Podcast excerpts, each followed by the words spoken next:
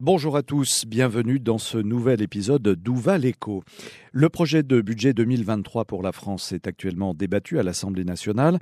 La politique industrielle y figure en bonne place. Quelques 6 milliards d'euros d'engagement sont inscrits au titre du plan France 2030, le programme destiné à favoriser l'innovation. En retour, le gouvernement demande aux grandes entreprises industrielles de poursuivre leur mouvement de relocalisation et d'implantation de sites en France. Alors arrêtons-nous un instant sur la situation actuelle. Il en fut question aux 22e rencontres économiques d'Aix-en-Provence début juillet 2022. Question en quoi la pandémie de Covid-19 a participé précisément à la poursuite de l'érosion de la souveraineté industrielle de l'Europe en général et de la France en particulier. Euh, nous vous proposons d'écouter l'analyse de Marie-Françoise Renard, professeure d'économie à l'Université Clermont-Auvergne, au micro d'Ouvaleco. Alors la pandémie, elle a surtout rappelé la dépendance euh, que l'on avait vis-à-vis du reste du monde. C'est difficile de dire qu'elle a atteint la souveraineté parce qu'elle n'a pas changé notre dépendance. Elle a mis le doigt dessus, si je puis dire, comme l'avait fait euh, le tsunami euh, il y a quelques années, comme l'a fait le paquebot bloqué dans le canal de Suez. Tout ça, ça nous rappelle que si on ne peut pas être, pour une raison ou pour une autre, livré d'un certain type de produit, notre économie peut être bloquée et cela peut avoir des conséquences parfois graves, par exemple quand il s'agit de médicaments. Et donc la pandémie a eu d'autant plus d'impact sur notre vision de la souveraineté qu'elle a touché à la santé et que dès le départ, on s'est dit bah maintenant on ne fabrique plus de masques qui sont fabriqués en Chine, le paracétamol vient de Chine, euh, beaucoup de médicaments ou de composants viennent d'Inde. Et donc qu'est-ce qui se passe si on n'est plus livré par ces pays? Ça peut être le cas en, cas de guerre aussi, on le voit bien aujourd'hui avec la guerre en Ukraine. Et donc, c'est tous ces événements, et donc notamment la pandémie, ont mis en évidence notre dépendance à l'égard du reste du monde ce qui n'est pas un phénomène nouveau parce que c'est une question qui est récurrente.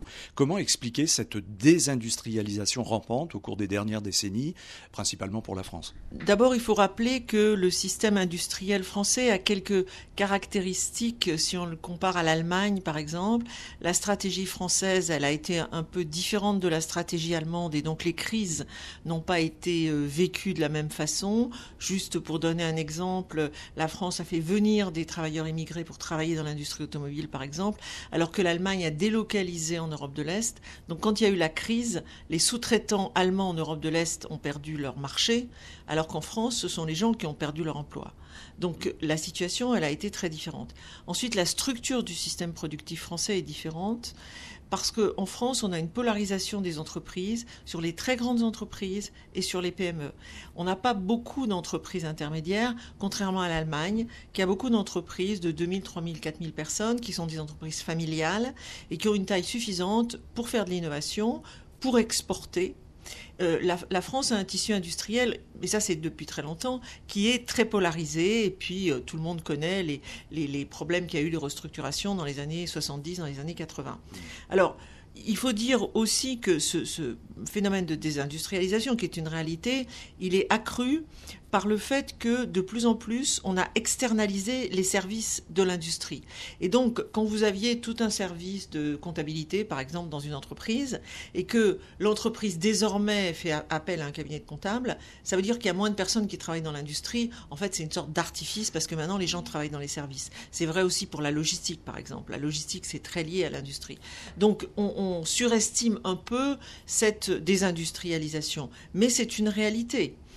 Alors, il y a évidemment euh, beaucoup de raisons, sans doute aussi un désintérêt des jeunes qui cherchent un emploi pour travailler dans l'industrie, qui ont préféré les services.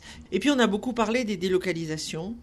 Et quand on parle de réindustrialisation, on parle à nouveau de ce phénomène de délocalisation. Je crois qu'il faut être assez prudent sur ce sujet parce qu'il y a différents types de délocalisation. Il y a les délocalisations en raison de recherche de bas coûts de main-d'œuvre. C'est ce qui a été fait par un certain nombre d'entreprises françaises qui ont investi dans les pays d'Asie à bas coût de main-d'œuvre. On a désindustrialisé dans ce cas-là, puisque les, les usines sont parties. Alors, euh, c'est beaucoup moins facile aujourd'hui parce que le coût de la main-d'œuvre et les coûts de transport ont beaucoup augmenté dans ces pays. Alors, justement, est-ce que la France a plus besoin aujourd'hui de relocalisation de plus d'industrialisation finalement, sans forcément tout relocaliser à outrance Alors on ne relocalisera pas tout. Il y a des choses qu'on peut relocaliser. Par exemple, euh, ce que l'on peut fabriquer avec des robots. Parce que dans les pays développés, euh, les coûts, le coût de la main-d'œuvre, etc., qui se justifient, euh, font qu'on ne va pas euh, devenir compétitif sur des produits à bas coût de main-d'œuvre. Mais on peut robotiser. Donc on pourrait relocaliser des entreprises qui fabriquent des biens avec des robots. Mais on ne va pas tout relocaliser, notamment parce que toutes les grandes entreprises françaises sont présentes, par exemple, sur le marché chinois pour être près du consommateur et donc qu'il s'agisse de consommation finale ou de consommation intermédiaire. Et là, les entreprises, on sait qu'elles doivent être près des marchés, elles vont pas se relocaliser, elles n'ont pas intérêt à se relocaliser. Et donc l'industrialisation passera par d'autres biais et on doit se poser d'autres questions que de tout relocaliser. Alors, je, pense que ça relève de questions structurelles plus profondes que de dire on va simplement faire revenir euh, les usines. Marie-Françoise Renard, euh, par quoi passe concrètement la reconquête de notre souveraineté aujourd'hui en France? Est-ce qu'il y a une recette? Alors évidemment, en économie, il y a, rarement des recettes. Euh, la souveraineté, ça veut dire que notre dépendance à l'égard du reste du monde ne met pas en péril le fonctionnement de notre société. Donc déjà, il faut savoir quel est le périmètre de la souveraineté. Et je crois qu'aujourd'hui, euh, on peut plus raisonner au niveau européen qu'au niveau français. Et de toute façon, on va pas se mettre non plus à tout produire. Donc on a beaucoup euh, parlé de démondialisation, etc., qui est un terme un peu difficile à expliquer dans les faits. Euh, par contre, je pense qu'il y a des domaines dans lesquels on va réfléchir à ce que l'on peut produire nationalement. Et on voit bien déjà que depuis quelques années, par exemple, l'industrie textile s'est relocalisée en Europe, une partie de l'industrie textile. Je crois que il y a une chose qui est fondamentale dans la réindustrialisation à venir et dans la recherche de souveraineté, c'est le, changement euh, dans nos modes de production et de consommation liés aux contraintes environnementales, à la nécessité de tenir compte du changement climatique. Parce que ça, c'est une question de vie ou de mort. Et donc, il ne faut pas dire on va revenir au schéma industriel antérieur, on va faire revenir les entreprises, etc. Non, certainement pas il faut envisager de nouveaux modes de production de façon à ne pas mettre en danger, plus que ça n'est déjà le cas, l'avenir de la planète, et à essayer, au contraire, de penser les plaies, ce qui est très difficile. Alors ça, c'est le rôle des entreprises, bien sûr, puisqu'on est dans la, purement dans la, stratégie industrielle, mais il y a aussi la puissance publique. Donc quel est le rôle de l'État et de la puissance publique dans cette, euh, je dirais, la, peut-être la planification, de la réindustrialisation? Oui. Alors euh, aujourd'hui, on reparle beaucoup du rôle de l'État.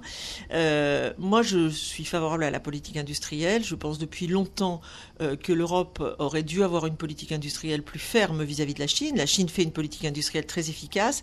Les États-Unis font une politique industrielle très efficace et ont une politique commerciale euh, avec un protectionnisme redoutable. Et l'Europe a été beaucoup moins efficace sur ces sujets parce que l'Allemagne ne voulait pas qui est cette politique. Et on gardait l'idée d'une économie de marché sans atteinte au fonctionnement du marché par des interventions publiques. Aujourd'hui, et notamment depuis que l'Allemagne a failli perdre une entreprise allemande de haute technologie parce que les Chinois voulaient la racheter, l'Allemagne a changé de position sur ce sujet et est plus favorable à une politique industrielle. Donc on voit au niveau de l'Europe, par exemple, qu'on lance une politique de, des batteries euh, de façon à avoir une souveraineté dans ce domaine. Et je, crois qu'il y a une sorte de consensus pour dire qu'une partie des choses doivent se faire au niveau européen, parce qu'on ne va pas dupliquer entre les pays d'Europe un certain nombre de, de domaines, d'entreprises, mais je crois qu'il faut au départ définir quels sont les points essentiels de notre souveraineté. Est-ce que c'est traditionnellement sur l'alimentation? La souveraineté alimentaire, elle est importante pour tous les pays. Donc la première chose, c'est l'alimentation. Il y a bien sûr les sources d'énergie. Le problème, c'est que si on dit on rouvre des mines, c'est contraire euh, aux, contraintes environnementales, on va polluer encore plus, ce qui n'est pas envisageable, parce qu'on atteint la santé des gens, on l'a atteint déjà de façon importante, et on le ferait encore plus. Donc ça, c'est pas possible. Donc ça veut dire définir quels sont les secteurs stratégiques et les modes de production. On a déjà parlé du secteur de la santé. Alors la France, comme d'autres pays, a des plans dans, ce domaine. On a parlé du secteur de la santé en se disant que c'était extrêmement important d'avoir une indépendance. Et pour revenir à votre première question, la pandémie a montré que la dépendance en matière de santé était quelque chose d'essentiel. Alors, qu'est-ce qui peut définir une politique industrielle? Ben, Bien sûr, c'est l'État. Et donc l'État ou les États européens doivent fixer une sorte de, feuille de route de ce qui définit notre souveraineté de façon à orienter les entreprises dans ces domaines-là. Jusqu'à maintenant, la France, elle intervient beaucoup auprès des entreprises. Elle aide énormément les entreprises. Mais il y a deux points qui me semblent fondamentaux. Ça n'est pas forcément une stratégie industrielle, c'est-à-dire qu'on aide qui a besoin, euh, y compris pour servir des effets d'aubaine ou des entreprises qui fonctionnent pas très bien et finalement on les aide à continuer comme ça. Donc euh, la première chose, c'est définir une stratégie. Quel secteur en soutient?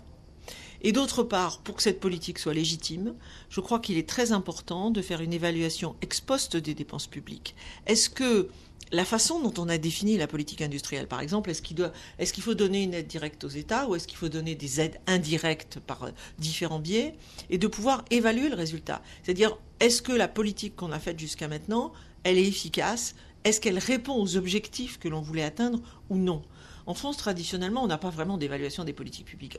ça existe. J'ai des collègues qui sont très compétents pour faire ça. On ne leur demande pas forcément de le faire. Ou même quand on se rend compte qu'une politique n'est pas très efficace, on ne la remet pas nécessairement en cause non plus. Et là, je pense que c'est vraiment important aujourd'hui de faire la politique industrielle, mais du coup, c'est vraiment important aussi de voir si les mesures qu'on prend et les dépenses publiques qu'on fait, elles servent ces objectifs ou bien s'il faut rectifier le tir. On dit généralement que le temps du politique euh, n'est pas celui de l'économie. Euh, face à ce programme euh, ambitieux et vraiment très intéressant, est-ce qu'un quinquennat finalement suffit pour arriver au but? Alors, un quinquennat ne suffit certainement pas, mais il y a une chose qui est déjà indispensable, c'est qu'il y ait une vraie volonté et pas seulement des paroles. Et on le voit bien en matière environnementale, où il faut prendre des mesures qui soient des mesures euh, quand même assez fortes et pas seulement des positions de principe. Alors, c'est vrai qu'il y a un décalage dans le temps et que euh, les politiques euh, dans beaucoup de pays ont tendance à gérer le court terme, puisque c'est ce qui va leur rapporter de la popularité ou éviter de l'impopularité. Et ça, c'est vraiment dangereux. Alors, comme les calendriers en Europe ne sont pas toujours les mêmes, on peut espérer qu'au niveau européen, on puisse lisser un petit peu dans le temps ces politiques si elles sont définies au niveau européen. Mais euh, ce que vous dites est tout à fait juste. Il y a une grosse contrainte qui est liée au calendrier politique. Marie-Françoise Renard, professeure d'économie à l'Université Clermont-Auvergne, elle s'exprimait dans le cadre des 22e rencontres économiques d'Aix-en-Provence début juillet 2022. Merci à vous toutes et tous d'avoir écouté cet épisode d'Où va l'écho. Nous espérons qu'il vous aura plu et vous aura donné des clés pour mieux comprendre l'économie. Si c'est le cas, n'hésitez pas à laisser un avis sur la page de notre podcast et à partager cet épisode bien sûr. À très bientôt.